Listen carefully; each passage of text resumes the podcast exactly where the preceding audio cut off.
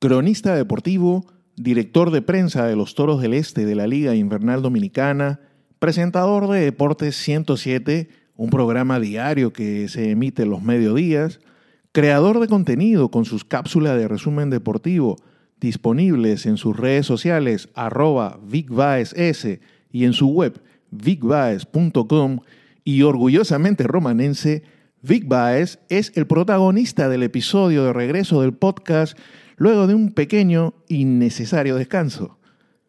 Porque aún podemos conversar, Vic no solamente nos cuenta de su carrera como comunicador enfocado en los deportes, sino que además nos regala un emotivo momento recordando a su mayor inspiración y al amigo al que echa mucho en falta, su padre Manolín.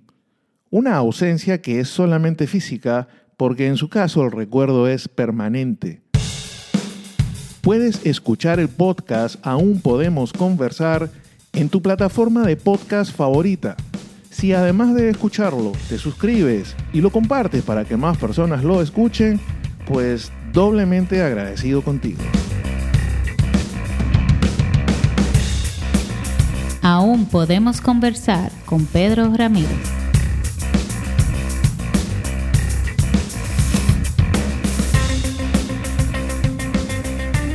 Hola Vic, ¿cómo te va?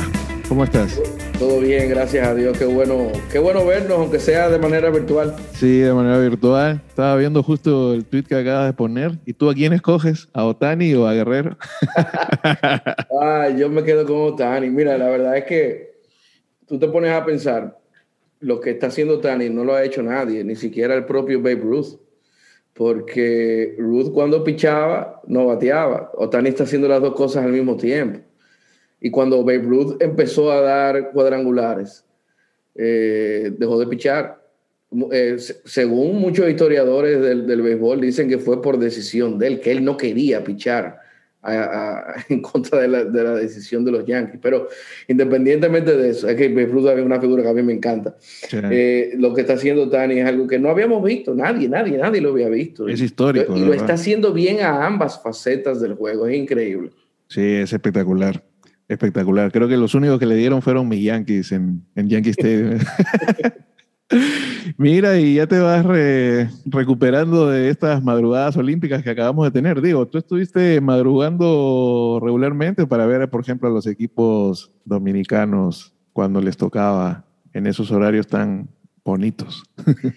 Sí, fue complicado. Y, más uno que tenía que estar eh, tratando de, ver la mayor cantidad de competencias posibles. Obviamente, no te voy a mentir, no las vi todas, a pesar de que muchas de ellas quería verlas, pero, eh, pero sí es, eh, es, es, difícil porque esos horarios eh, a nosotros nos chocan bastante, pero, pero a la vez fue satisfactorio porque desde que empezaron a llegar las medallas, los primeros 10 días aproximadamente, o quizás la primera semana, mejor dicho, eh, fue un poco frustrante porque todo el mundo iba llegando y se iba, llegando y se iba. Pero cuando llegó esa primera medalla de Zacarías, la de 4x400, la de Chris Mary, después como que tú decías, espérate, aquí hay algo. Entonces eso fue, motivó muchísimo más que uno se, eh, se desvelara y madrugara. Y sobre todo ver las competencias, porque al otro día uno tenía que comentarla en el programa de radio. Y, y en el caso mío tendría que hacer algunas cápsulas de, para, para las redes sociales y para mi website y demás, tú sabes. Sí, y por coincidencia, ¿no? El último, penúltimo día fue casi un clímax finalmente, porque sí. justamente la, la, final de 400 con Mary Lady y después en la noche la medalla de bronce con, con los muchachos del béisbol, ¿no? O sea que cinco medallas para un país tan pequeño cuando hay otros países grandes, más gente que no llegan a tener ni siquiera una es un increíble. mérito, increíble. ¿Tú entiendes que es parte de un proceso entiendes que es esto una generación puntual de atletas espectaculares? ¿Tú crees Yo, que va a haber más medallas, por ejemplo, París 24 puede traernos más satisfacciones? Yo creo que es una combinación, eh, Pedro, pero en realidad al final todo va a depender de, de, las federaciones, del Comité Olímpico, del gobierno a través del Ministerio de Deportes. Nosotros tenemos años, años, años que el presupuesto de deporte se mantiene prácticamente intacto.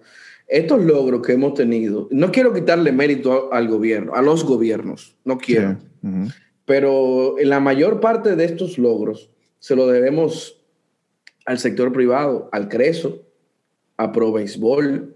Eh, si no me equivoco, todos estos medallistas eh, son, pertenecen al CRESO y los que no, que es el caso del béisbol, está en Pro Béisbol, que es una especie de CRESO para el béisbol. Entonces, fíjate cómo eh, se necesita apoyo económico, porque sin esto es imposible. Mira, esa medalla del béisbol, eh, te lo digo porque ahí, a diferencia de las otras disciplinas, yo tengo, tengo contacto con esos atletas, con los jugadores de béisbol, ¿verdad? El manager, por ejemplo, trabajo con él, el manager Héctor Borg. Eh, óyeme, las vicisitudes que esa gente vivieron cuando se cambió la sede, por ejemplo, que, que era, iba a ser en, eh, en el Oriente y después se cambió a México, eso costó dinero. Y Pro Béisbol, a través de Felipe Vicini, dijo, ¿cuánto es tanto? Y puso el dinero. Además del trato que se le dio a esa gente. El trato, la gente no tiene idea de lo que es para un atleta el trato, sobre todo cuando es en equipos de conjuntos. Eso aplica para todos, pero sobre todo quizás en, para equipos de conjunto. Puede estar equivocado, pero eso influye muchísimo. O sea, cuando tú tienes que formar una selección, y yo creo que eso le ha afectado a la de basquetbol, ¿eh? creo. Cuando tú sabes que a ti no te van a dar el trato adecuado, que, que tú no te vas a recibir eh, el hospedaje que requiere un atleta de tu condición, nadie se va a motivar a, a participar en, en, una, en, un evento internacional. Pero tú me, tú me vas a decir a mí, Pedro, que eh, los jugadores de béisbol para el clásico, por ejemplo. El clásico es diferente, pero vamos a suponer que venga el Premier 12 del año que viene y que se mantenga Pro Béisbol a la cabeza y el mismo grupo a la cabeza. Tú me vas a decir a mí que esos jugadores no van a querer ser parte de eso y que su chaqueta diga dominicana. Eso va a cambiar, va a cambiar. Y con la ayuda de esas dos instituciones y un mayor apoyo del gobierno, porque hay que, a mí no me gusta politizar las cosas, pero ciertamente hemos visto más iniciativas de, de, este ministro de Deportes. Yo no sé cómo lo está haciendo porque el presupuesto es el mismo, yo no sé. Pero ciertamente, oh, pero Pedro, a la semana de llegar el ministro de Deportes, el Centro Olímpico estaba iluminado. Eso te quiere, esto te dice a ti que lo que se necesita es eh, motivación, que lo que tú necesitas es sencillamente dar el paso y, y, y tomar acción. A la semana ya estaba el, el, algo que teníamos años que cada vez que uno iba a un juego de baloncesto, a ver la Reina del Caribe o a hacer ejercicio, el, el, lo que sea, eso daba miedo hasta parquearse. La oscuridad. Entonces, lo que te quiero decir es que se necesita voluntad, esa es la palabra voluntad, de ambas partes, del sector privado y del sector público. Y yo creo que eso va a cambiar, sobre todo si, ojalá sea más temprano que tarde, tenemos una ley del deporte que incentive a las instituciones privadas a apoyar el deporte que tú sabes que si tú le vas a dar 100 mil pesos a un atleta, que quizás te lo descuenten de, tu, de tus eh, compromisos fiscales, por ejemplo, no sé. Pero fíjate cómo eso afectó la ley del cine, ha, ha, ha, sido sumamente exitosa. ¿Por qué no podemos tener una ley del deporte? Eso tiene que llegar eventualmente. Tú eres comunicador, ¿eres periodista o, o comunicador, pero no estudiaste periodismo? Yo no estudié periodismo, yo estudié mercadeo. Yo empecé en los medios sin querer, como quien dice. Ajá. En el año 2006, yo y dos amigos eh, hicimos un podcast que eh, fue el primer podcast que se hizo Pero, aquí en el, tú en el eres. Tú eres no un conocemos, pre precursor de precursores en el sí, 2006. porque en ese momento Tommy Terrero y yo, su hermano nos ayudaba, pero quienes hacíamos el, el podcast éramos Tommy Terrero y yo. Uh -huh. Nosotros éramos asiduos eh, oyentes de, y, y, de podcast. Después llegaron los video podcasts, pero oíamos podcast todos los días de béisbol, de tecnología, de muchísimas cosas. Entonces, eh, nosotros hicimos uno de golf. Nosotros teníamos una liga de golf, éramos un grupo como de 20 amigos y empezamos de relajo eh, grabando lo que era el resultado de la ronda de golf del sábado. Hacíamos como una, un relajo, una chercha eh, y eh, grabado, hacíamos era, era una checha el podcast. Duraba como 20 minutos, pero era como quien dice, dándonos cuerdas entre el que le ganó a Fulano. Que... Pero ¿qué pasa? Eso en la comunidad de golf, que es, una, es un nicho, o sea que aquí no, en la comunidad de golf estamos hablando de 7, 8 mil personas a nivel nacional, nada más. Quizá en ese entonces quizás no era menos en ese entonces. Pero el podcast fue creciendo, salió del grupito de amigos y se fue regando la voz. Nosotros lo subimos a una página, teníamos, se llamaba Weekend Warriors, ya no existe. Y de ahí todos los golfistas empezaron a oír, los de los torneos nos empezaron a, llamar, mira, ven para que nos cubra el torneo como si nosotros fuéramos. y, y de ahí fue creciendo como esa, esa, esa vena. Yo siempre, siempre me gustaron los deportes. Yo siempre tenía esa, esa, como esa intención de incursionar en eso, pero yo trabajaba en eso entonces en el mundo de los seguros. Duré más de 15 años trabajando en el mundo de los seguros y me iba muy bien. Y, y, de repente ahí empezó esa, como esa hambre, esa, esa sensación, me la fui quitando un poquito a poco con el podcast. Después el podcast lo, lo, lo nos fue bien económicamente, le sacamos un dinerito, hasta compramos una cámara, empezamos una cámara profesional y, empezamos a hacer el, el podcast con video y ahí nos fueron invitando a más, más eventos y más eventos. Y después eh, la gente de CTN, Caribbean Traveling Network, eh, se me acercó para que yo le condujera un programa de radio, que no era de deportes, era de turismo, obviamente. De ahí en, en CTN, el podcast lo llevamos a televisión. Pero tuvimos la mala suerte, Pedro, de que el programa, honestamente, era muy bueno. El programa de golf, pero tocábamos algunos otros deportes no tradicionales también. Pero nos llegó en la época de la crisis mundial de 2008, 2009. Y 2008 y la, la consecución de patrocinio fue casi imposible y el programa duró como un año nada más. Pero después de ahí se me fueron abriendo puertas, gracias a Dios. Ese suele ser el problema principal, ¿no? El, el patrocinio, probablemente. Sí, en esa época era todavía más difícil. En ese preciso momento. Claro. Claro. Siempre veo entonces pues que siempre has tenido como iniciativas, no voy a decir precursoras, pero sí de los primeros probablemente, porque un podcast en el 2006 definitivamente era una cosa aún muy extraña. Todavía hoy es poco común. Ahora tú estás haciendo uno, pero todavía como que no ha... Eh, inclusive yo creo que es un fallo grandísimo, porque, mira, yo tengo programas de radio pero yo te digo algo, nosotros tenemos el programa de radio y lo convertimos en podcast, pero tú sabes lo bueno que es tú tener un podcast de 15, 20, media hora, que tú lo subas con la regularidad que tú decidas. ¿Por qué un patrocinador, una marca, si va de acuerdo con lo que tú estás hablando, obviamente, porque tú no vas a tener un producto de cocina hablando de deporte. Pero, pero, ¿por qué no apoyar ese tipo de iniciativas? Si se puede, inclusive lo ayuda a crecer. Eso, eso para mí es un fallo de, los anunciantes. Y yo creo que las agencias publicitarias, que me extraña mucho eso, porque son gente muy creativa y con la mente muy abierta internacionalmente hablando, ¿verdad? Me extraña que no hayan dado más oportunidades y chances a, a los creadores de podcast. No sé también si es, a lo mejor es una cuestión de percepción y no de realidad, pero no sé si a veces percibo como que si tratas de hacer un programa interesante, pero donde no necesariamente hayan gritos, escándalos, peleas, este, el que vos sea más fuerte gana y algún tipo de cosas, probablemente tienes menos posibilidad de un patrocinio porque esos escándalos, esos gritos y toda esa vociferación vende, a veces pareciera que vende más que la intención de hacer un programa civilizado o interesante, por decir de algún modo. Tengo esa ligera percepción a veces. Y no estás lejos de la realidad, Pedro. O sea, aquí a veces el tú hacer un personaje te resulta más económicamente mejor, resulta económicamente mejor que ser tú. Eh, yo no lo critico, porque si funciona, tú lo puedes hacer, pero a mí honestamente no me sale.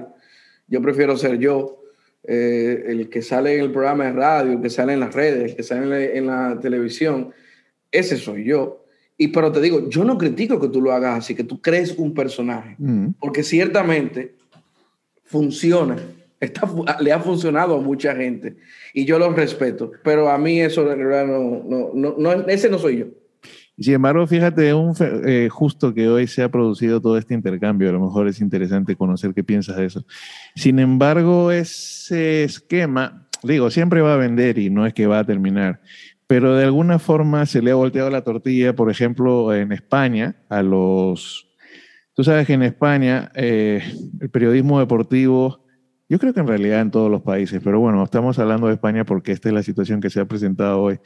Hay esto se ha ido convirtiendo más en un periodismo prácticamente de, entretenimiento, programas como El Chiringuito, por ejemplo, donde todo el mundo grita, donde dan una primicia que después nunca se cumple, inventan una cosa, se meten con los jugadores, entonces entre eso y las restricciones que han ido poniendo los clubes para el acceso de los periodistas a los jugadores, pues la comunicación jugadores, algún tipo de prensa se ha vuelto más difícil. Y hoy, por ejemplo, que presentaron a Messi en el PSG, eh, el que terminó siendo invitado definitivamente por Messi o por la organización fue Ibai Llanos, este streamer que es el más popular de los streamers en habla hispana probablemente. Y ya tú sabes, pues eso generó una reacción de muchísimos de estos periodistas españoles de que cómo era posible, que quién es Ibai Llanos, que si no es periodista, que si no es periodista deportivo, que qué cosas sabe Ibai Llanos. Y no lo han entendido para que lo único que hace es este, poner un video como que se les volteó, porque entonces los protagonistas, probablemente cansados de ese escándalo, de esa gritería, de esa falsa primicia, de esa crítica, de ese show business. pasó factura? Este, recurren, van y recurren a un comunicador que es muy buen comunicador y va y es un crack en lo que hace, que no le va, eh, como dicen ellos, no le hace ninguna pregunta este, complicada o que lo ponga en aprietos. Bueno, pues el protagonista se siente cómodo con Ibai Claro. Y ya ha tenido charlas con todo el mundo y hoy ha estado en la en, probablemente en el evento del año, ¿no? La presentación de Messi. Sí, seguro, sin duda. Tú observas ese, bueno, más que observa, yo creo que tú eres protagonista, porque ese cambio, porque tú también tienes una aplicación, ¿no? Deportiva App y, eh, las cápsulas. La aplicación está en plan de, relanzarse. Y, si, las cápsulas si Todo marcha bien, eh, en septiembre ya debe estar en funcionamiento, en septiembre o principios de octubre. ¿Y las cápsulas diarias para las redes sociales? Sí, eso estará inclusive, eso sí sigue. Y eh, muchas se colocan en mi página, bigbytes.com. Y, y, el, y el, la aplicación, todo eso también estará incluido, en ese contenido de redes va a estar incluido en la aplicación también. Pero definitivamente la comunicación viene cambiando. Pues, ¿no? claro, totalmente. El que no se ajusta Ahora, eh, hablaba de tus cápsulas en redes sociales. Las redes sociales son un reto, ¿no? Sí, bastante. Entre ofendiditos y, los que te tú pones A y te critican que por qué no pusiste Z. Y... Hay, hay, muy poca tolerancia. Yo no sé, yo no sé qué, qué es lo que pasa. Tú puedes poner 100 tweets, pero si hay uno que tiene un error, en un error no estoy hablando de un error ortográfico ni nada por el estilo. Estoy hablando de un error. Mira, por ejemplo, yo tomé un, tweet. Eh, la gente de la cuenta de Juegos Olímpicos eh, puso un, un tweet de los, de los países medallistas eh, hispanoparlantes. Y yo lo copié, pero yo le hice una modificación. Le quité España porque me interesaba especificar que era Latinoamérica. Pero se me olvidó poner Brasil. Y fíjate lo que, lo, eh, lo, que, lo que es eso, Pedro, que el tweet, que, que la intención era resaltar la cantidad de medallas de República Dominicana comparando sobre todo con países más grandes, la gente se enfocó, si el tweet tuvo que tener, la última vez que revisé tenía como, como 70 eh, comentarios. Y yo te, me atrevería a decir sin exagerar que 65 eran diciendo que el, que el tweet estaba mal que no era Hispanoamérica, que, era, que, que no era Latinoamérica, que era Hispanoamérica o que era hispanoparlante. O sea, yo no le respondí a ninguno porque no iba a perder mi tiempo y no borré el tweet, lo dejé así a propósito. Pero fíjate cómo, o sea, la gente no tiene tolerancia y, y eso es un ejemplo sencillo y estúpido, pero cuando tú ah, emites una opinión de, en contra de lo que la gente cree, ay Dios mío. Eso de verdad que eh, yo no entiendo qué es lo que está pasando. Y yo pensaba que era aquí nada más, pero veo que pasa en, en, otros países igualito, igualito, igualito. Sí, sí. Es preocupante porque yo no sé. Uno quisiera consolarse diciendo, ah, qué jungla que es Twitter, pero es que probablemente Twitter es un reflejo de la sociedad y eso es lo más problemático, ¿no? O sea, Definitivamente. Amparados en el anonimato, en no poner una foto tuya o no poner tu nombre verdadero, hay gente que se siente con la autoridad primero para, para decirte qué es lo que tú tienes que opinar en tu cuenta, porque, y segundo, para insultarte de A a Z si es que tú no pones lo que él quiere que pongas. O sea. Sí, sí, sí, así mismo es. Y quizás no sea un reflejo tal cual de la sociedad, porque muchos dicen cosas, bueno, en cierta forma sí lo es porque muchos dicen cosas que de cara a cara no se atreven a decir, pero como están escudados por una pantalla eh, y no saben quién, tú, quién, quién, nadie va a saber quién es, eh, aprovechan esa coyuntura. Pero sí, o sea, es un reflejo, ciertamente. Yo no sé si fue la pandemia, todavía los ilusos que creían que la gente iba a salir mejor después de la pandemia, pero no sé si han salido mejores. ¿Cómo, te ¿Cómo te trató a ti ese, bueno, esto todavía no termina, pero ¿cómo te trató sobre todo ese año pasado de cuarentena, cierre y todo? Fue difícil, muy difícil. Yo creo que para todo el mundo fue difícil. Yo, ese sobre todo, ese, el, 2020 sobre todo, yo te puedo decir que yo prácticamente no salía de la casa. Eh, cuando íbamos a la emisora, porque durante un tiempo nos turnábamos para ir a la emisora, eh, era prácticamente mi única salida. Eh, yo me cuidé de increíblemente. Eh, me, dio el COVID en abril, pero afortunadamente fue asintomático, prácticamente, prácticamente asintomático. Y, y, obviamente ahí todavía fue más difícil. Claro, no me quejo porque no tuve ningún tipo de complicación, ni siquiera me medicaron. Pero fue más el, el tú saber que no podía salir de la casa. Es más, yo salí de la casa cuando tenía el COVID como tres o cuatro veces porque tenía que hacerme unos análisis. Eh, y para mí eso era como un, paseo. Yo estaba feliz que tenía que hacerme análisis porque podía salir de la casa. Yo estaba en una habitación y mi esposa en otra. Eh, y, eh, me pasaban la comida como si yo fuera un preso. Saliste más en esos 15 días que en todo el año. Sí, si tú supieras que sí, pero era a, laboratorio. Sí, un año complicado, ¿no? O sea, de hecho, eh, inclusive hasta para lo de la liga, ¿no? Porque tú también trabajas con los toros del este. Sí. Los, no, los anteriores campeones. Exacto. ¿Y qué es lo que haces en los toros? Director de prensa. Eh, todo lo que es la comunicación del equipo, eh, menos, menos la parte de redes sociales, que eso lo maneja Antonio Puesán, pero trabajo muy de la mano con él porque nos facilitamos contenido él a mí y yo a él. Eh, pero todo lo que es eh, la parte de comunicaciones del equipo, de eso me encargo yo. He tenido la suerte también desde que hace un par de años para acá, he estado muy, pero muy involucrado en lo que es operaciones de béisbol del equipo. El gerente Raymond Abreu me ha dado muchísima participación, no muchísima, toda. O sea, yo te puedo decir que he aprendido en estos últimos dos años lo que yo no había aprendido en mi vida entera de, del manejo de un equipo de béisbol. Y eso yo no tengo como, como agradecerlo, porque sobre todo vivir de, de tan adentro lo que fue un título nacional y del Caribe. Eso para mí, eso, wow, eso fue un momento increíble.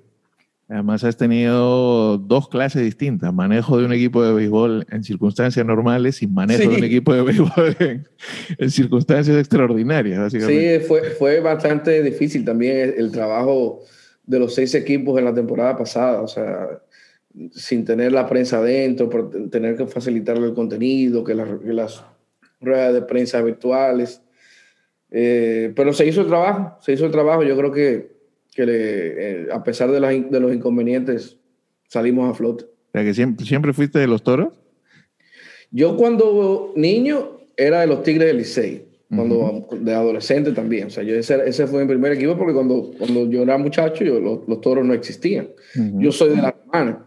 Para mí cuando llegaron los toros fueron automáticamente mi segundo equipo. De hecho, el, el en el 84, que el segundo año de los toros, mi papá me llevó a la final, que los toros avanzaron a la final eh, con los toros, me llevó al play de la romana, porque uno de los que era en ese momento, en ese momento eh, directivo del equipo era de los mejores amigos de mi papá, y me llevó al palco presidencial del doctor Pedro, para mí eso fue lo más grande de mi vida. O sea, yo estaba en el play, en un palco presidencial, y ahí automáticamente, el estadio no estaba tan bonito como está ahora, pero automáticamente, yo iba al Licey en esa final, obviamente, pero automáticamente yo siendo de la romana, viviendo ese momento, hubo una, una atracción. Y yo siempre tuve como esos dos equipos, la transición se me hizo muy fácil. Además de que cuando uno trabaja con un equipo, el fanatismo se pierde, no, no al instante, pero se pierde. O sea, uno empieza a trabajar ya de otra manera, uno, ve las cosas de manera más objetiva. Quizá no le pasa a todo el mundo, pero yo creo que le pasa a la mayoría.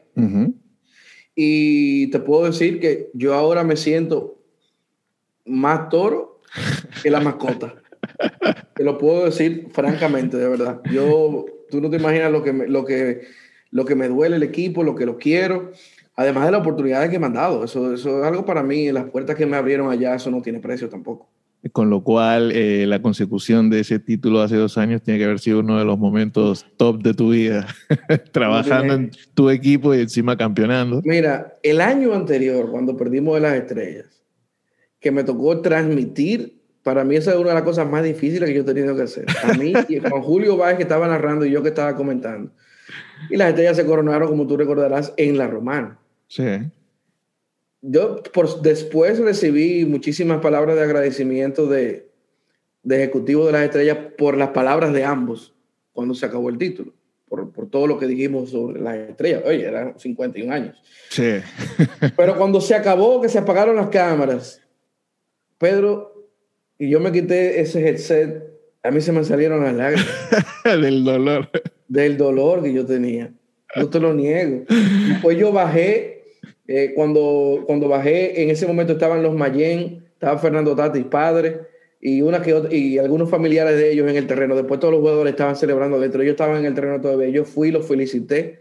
Y cuando yo iba subiendo esas escaleras para el palco de prensa otra vez, se volvieron y se me salieron una lágrima. Yo tenía un dolor. Por eso quizás, quizás el, la victoria del año siguiente fue tan, tan, tan sabrosa, porque es que se sufrió para conseguir. y vienen con todo este año entonces. sí, la verdad que eh, el año pasado tuviste el equipo que se puso en el terreno. Lamentablemente no funcionó, pero este año el equipo está armado, yo diría, es más, es más si la temporada arranca mañana, el equipo está listo. Yo creo que no falta nada por amarrar, te lo digo sinceramente. Me hablabas de, de ese momento en la romana, esa final con el Licey, el palco presidencial y de tu papá. ¿Qué tan importante ha sido tu, tu papá en tu vida? ese viejo lo era todo, Pedro. Eh, gracias a él yo eh, soy lo que soy lo mucho o lo poco que soy se lo debo a él. Y el amor que tengo por el béisbol y los deportes se lo debo, se lo debo a él. Tú sabes que eh, el domingo eh, estaban pasando en MLB Network Field of Dreams, que mañana el, el viernes. Mañana es el juego de Yankees contra Chicago. Ahí en ese estadio. Y, y yo no pude terminar de ver la película porque yo no quería ver a Rey Concelo aparando con su papá, porque me puse a pensar en esa época cuando cuando yo de muchacho paraba con mi papá ahí en el, frente de la casa, me acuerdo que una vez yo tenía como 6, seis años y, yo le decía que me tirara fly y él me lo tiraba bajito. Y yo, no, no, tíramelo alto. Y un día me lo tiró alto y esa abuela me dio el mismo ojo, Pedro. se me el ojo morado. Pero eh, sí, para mí, para mí mi papá fue...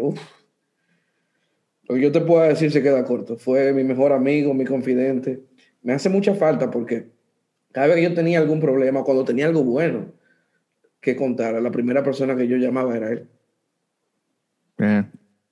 Sí, sí, no, ese es un, un, ¿cómo es? Un, es como un hoyo en el corazón con el que uno aprende a vivir, porque definitivamente no, no se va curando, ¿no? Pero bueno, tu, tu papá incluso hasta el final, este, no solamente dejó marca en ti, sino que dejó marca en mucha gente, ¿no? Se convirtió en el, abuelo influencer y tuvo un año en el que hizo un uso de las redes sociales, no sé, fue hasta el final dejó marca. Mira, mi papá fue una muestra de lo que es tener un propósito en la vida. Mi papá tenía 81 años.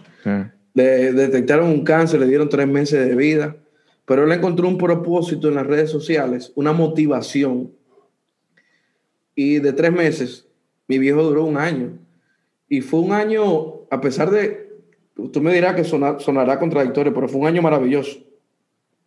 A excepción de las últimas dos semanas que, que fueron bien difíciles, pero fue un año maravilloso porque el amor que, que, le pudimos, que se lo habíamos demostrado siempre, pero tú sabes lo difícil que es, y yo me imagino que mucha gente le ha pasado, que uno pierde un padre, un amigo, un hermano, y uno siente que de, quedó por dejar de hacer o decir cosas. Nosotros afortunadamente ninguno de mis hermanos y yo podemos decir eso, gracias a Dios. le dijimos todo lo que queríamos decirle, le demostramos todo lo que queríamos demostrarle. Pero te, volviendo al tema de las redes, él encontró un propósito en eso. Él, él no entendía como mis sobrinas y mi hermana vivían de las redes sociales. Yo en cierta forma también, no tanto como ellas. Y él un día dijo, no, pero espérate, quiero ser influencer también. Y le dijo, no, y, fíjate, y lo logró. Lo logró, o sea, y, el mensaje que él daba, un hombre de 81 años con cáncer, que no se rendía, que, que luchaba con, con, contra una enfermedad que se sabía que eventualmente iba a terminar con su vida, pero él nunca se rindió, nunca bajó cabeza. Y él envió ese mensaje a través de las redes sociales, le dio sentido a muchísima gente. Mucha gente todavía eh, en las redes todavía, en los mensajes viejos que, que eh, le sigue escribiendo. Es, es, increíble, de verdad. Como 30 mil creo que llegó a tener, si no me equivoco. Sí, algo así, sí. sí, sí, eh, creo que es importante lo que tú dices. Yo con mi papá me pasó algo parecido en el sentido de no haber dejado nada en el tintero. Y creo que eso es importante, porque decir las cosas a su tiempo y en el momento, porque después te quedas con eso de no se lo dije, no lo hice, no le di el abrazo, no, no nos perdonamos tal cosa, y entonces ahí es bueno en todo caso irse con, con eso saneado totalmente. Claro, claro. Una pregunta rápida para ir terminando. ¿Te gusta leer? ¿Tienes algún libro en particular o la vorágine del día no te deja leer? Ahora mismo no, se me hace muy difícil porque es que eh, yo no, o sea, nosotros no tenemos horario. No, ese es el punto. Para, no, no, hay horario. Es, es, una ventaja y una desventaja. Es una ventaja porque tú puedes manejar tu tiempo. Pero fíjate como yo ayer anoche, por ejemplo, me estuve terminando de editar una cápsula que tenía que hacer de la LNB y, y me vine a acostar. Terminé de hacerlo como a las doce y media de la noche. ¿Entiendes? O sea, uno no, no tiene mucho tiempo y el tiempo libre que tiene trato de, de, usarlo con mi esposa, eh, haciendo cualquier otro tipo de, actividad, quizás eh, familiar.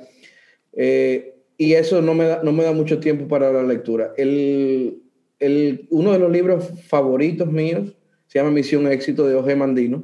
Lo leí hace muchos años, tengo que volverlo a leer. yo lo leí cuando era adolescente, que me lo, me lo recomendó mi papá. Y, y, es un libro que se lo, se lo, recomiendo a la gente porque eh, hay una frase en el libro que dice que el que tiene éxito hace las cosas que los que fracasan le da miedo de hacer. Y eso me, me marcó porque durante mucho tiempo, y me ha pasado, aún después de adulto, eh, quizás no me he atrevido a dar esos pasos. El tiempo me ha demostrado que sí, que hay que hacerlo. Pero creo que es un libro que puede ayudar a mucha gente.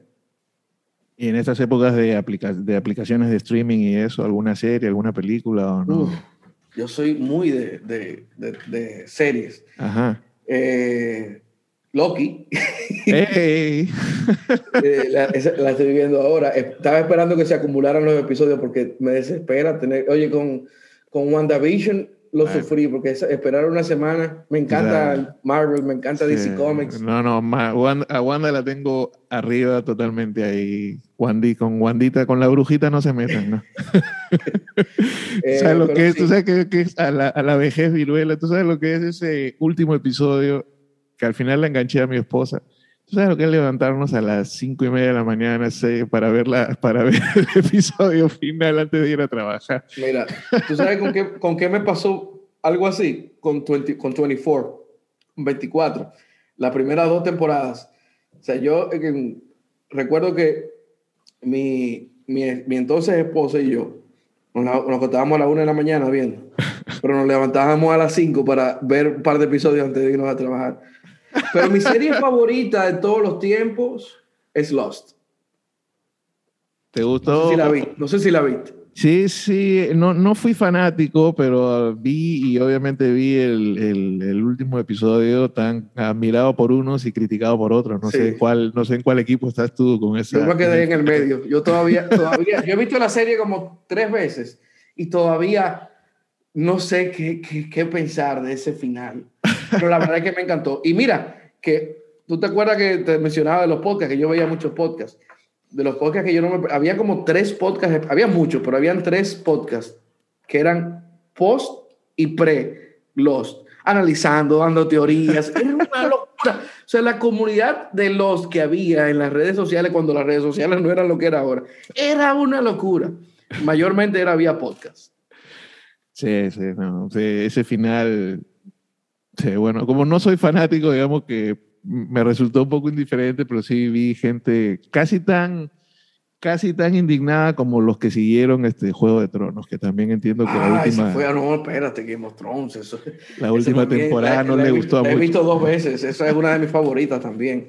Y mira, esta quizás no es, tan, no es muy famosa, la estoy viendo desde hace unos meses para acá. Eh, es una trilogía de series que se entrelazan entre, que se entrelazan entre sí, que es Chicago Fire, Chicago PD y Chicago Med. Chicago Med no le he visto. Yo, estoy, yo, yo vi Chicago Fire, que es de un cuerpo de bomberos de Chicago, y Chicago PD, obviamente, la policía. Y, y, me ha gustado muchísimo, lo estoy viendo. Entonces, ahora que salió What If, vas a esperar que se acumulen algunos episodios para ver. Sí, la tengo ahí en queue porque he, visto que los reviews son muy buenos. Y en un lugar. Eh, un lugar en el mundo que te guste, te veo yo mucho disfrutar del mar y de, de, la playa y eso por ahí, a lo mejor. No es... lo cambio por nada. Me gusta mucho la montaña también, pero el mar, eh, no sé, eso tiene, me, me da una, una, paz grandísima. Y cuando, y cuando estaba preparando las, estas preguntas rápidas, en un deporte asumí que ibas a contestar béisbol de inmediato, pero no sé si el golf en realidad está ahí cerquita del béisbol o... ¿O no? Está cerquita. Me gusta más el béisbol, no te lo niego. Jugué béisbol y softball toda mi vida, toda, toda mi vida. Yo era... ¿Qué posición? Un, un, un outfield, un fiebru que tú no te imaginas. O sea, yo llegué a un momento, Pedro, que jugaba softball cinco veces a la semana ya de adulto. Ah, bueno. Tuve que, cuando, cuando, me casé, en primer matrimonio, pues ahí obviamente tuve que bajar un poquito porque me iban a votar. Pero sí, yo era muy, muy competitivo, muy competitivo. Y, yo lo tomaba muy en serio, muy, muy en serio. ¿Y algún equipo en grandes ligas o no? Sí, yo tengo dos equipos desde hace muchísimos años, que son los Cachorros y los Medias Rojas. Desde antes de Sammy Sosa, desde antes de, de, de Pedro Martínez y, y, compañía por acciones. Yo, o sea, yo soy te, gustaba, te gustaba sufrir, agarraste dos equipos que tenían años sin campeonar. Yo no sé por qué, bueno, en el caso de los cachorros porque transmitían los juegos aquí, pero yo era fanático de André Dawson y de Ryan Sandberg y de Mark Grace. Me encantaba esa trilogía de jugadores, por eso me hice fanático de los cachorros. Me gustaba mucho Dale Murphy, porque aquí teníamos TBS también y pasaban los juegos de Atlanta. Pero yo odiaba Atlanta, no me pregunto. no sé por qué. Quizá era porque ganaban demasiado. No le digas a Melvin, ¿no? no, no, Melvin. Y, y, Boston, yo era fanático de Wade Box. Ok. De hecho, yo usaba el número 12 por, por Box. Por y a Lomar también, pero por Box. Y si te, tú que tienes mi número, te das cuenta que el terminal es 1212. Ese sí. número. Como que... ¿Te gusta ese? sí. bueno, o sea que pudiste disfrutar después de 2004 y 2016. Sí, sí, 2016. Valió la pena. Valió la pena. y bueno, me acabas de decir Wade Box. ¿Ese es acaso tu, tu, jugador preferido? Mira, son varios. Te mencioné esos, esos Wade Box, Alomar, Andre Dawson, Ryan Sandberg, Bo Jackson. Lástima que uno no tenía tanta televisión para ver ese tipo de jugadores. Esa, ese, ese grupo de, de, de, los 80, 90 me, eran lo que fueron lo que me Ken Griffey, Ken Barry Bonds, Clemens, o sea, Y después, obviamente, el grupo de, de dominicanos como Pujols, el Big Papi, Manny Ramírez, claro, pero esos que te mencioné al principio fueron los que... Y tú, óyeme, para mí uno de los momentos de mi carrera que más he disfrutado, pude eh, en Cooperstown entrevistar a Carlton Fisk y a Wade Bucks. Eso para ah. mí no tiene precio. Imagínate, ¿no? Solo te faltó la foto nada más. Tú sabes que yo no tengo fotos. A mí no me gusta. Se molestar. No, no me gusta tirarme fotos con los atletas. Las que tengo son que hago screenshots de cuando estoy haciendo entrevistas y cosas, pero no me gusta tirarme fotos con atletas. Estás en trabajo, pues, ¿no? Básicamente. Yo te lo voy a poner de esta forma. De las pocas fotos que yo he pedido, no es con un atleta, es con un periodista, Peter Gammons. Tú sabes quién es, me imagino. Sí, claro que sí, una, una leyenda. ¿Cuántas fotos tú has visto de Peter Gammons con peloteros? No, ninguna. ¿Cuántas fotos tú has visto de Jeff Passan con peloteros? No. Y puedo mencionarte muchos nombres. Y esto no quiere decir que yo no le puedo pedir una foto a un jugador. Claro que sí. No, no, lo, no lo descarto. Pero entiendo que cuando uno está trabajando tiene que concentrarse en eso. Es trabajo, pues, exactamente. Es la premisa de que es mi trabajo. Claro. Que, que, de hecho, ¿no? Yo me acuerdo que alguna vez logré, 2005 creo que fui al Yankee Stadium y, con una invitación y esa invitación decía prohibido tomar, pedir fotos, tomar fotos y todo. Tus credenciales, las credenciales de grandes ligas lo dicen. Lo dice, pues esa credencial te lo dice. Entonces, es cuestión de hacer uno su trabajo y respetar su trabajo, básicamente. Y bueno, ya el momento me lo dijiste, ¿eh? uno de tus momentos fue ese. Ahora, si yo tuviera que preguntarte, eh, campeonato de los Medias Rojas 2004, campeonato de los Cops 2016 o campeonato de los Toros 2019. No, Toros. Toros. Y si, y, si me lo hubiera dejado la pregunta entre Boston y, Cachorros, me quedo con, con, Boston. Aunque la espera de los Cachorros fue todavía más larga. Sí, sí, pero, lo del pero Había, ya ahí había un, un, factor dominicano, ¿verdad? De dominicanidad. Y además nos habían humillado este, con la voltereta histórica del, 3-0 al 4-3. O sea, ese octubre no se olvida, ¿no? y también la forma, ese, ese combat, que eso fue épico. Claro, yo me acuerdo, después del 3-0, que creo que era 17-8, creo que terminó, dije, bueno, serie resuelta, a ver quién viene a la final. Teatro, qué humillación.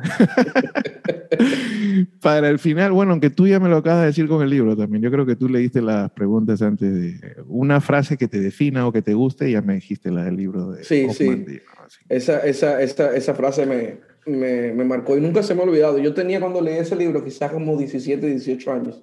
Lo voy a buscar, te repito. Ahora que tú me hablas de eso, lo voy a, voy a ver si lo encuentro para, para leerlo otra vez. Vic, yo te agradezco tu tiempo, la charla, la he pasado muy bien. Esto, siempre hablar de deporte contigo es, es un gustazo y hablar de otros temas. Y no nada, te deseo muchísimo. Y que conste, Pedro, que el día que estuviste en Deporte 107 la semana pasada, yo no, yo, yo estaba pautado no ir, no era que yo te, no fue que te salí corriendo. No, no, tranquilo, tranquilo. no, no, estuvo bien, estuvo bien. Y desearte lo mejor con los toros, pues ahora en esta temporada que arranca, eh, estaremos muy pendientes. Yo estoy en búsqueda de equipo porque estoy en medio neutro. ya en los últimos años, así que Melvin está tratando de convencerme. el, primer juego de los toros en la romana es el 28. Tiene dos boletas ahí ya aseguradas. Dale, dale, perfecto. un abrazo, Muchas gracias. Cuídate, viejo. Un abrazo. Siempre la orden.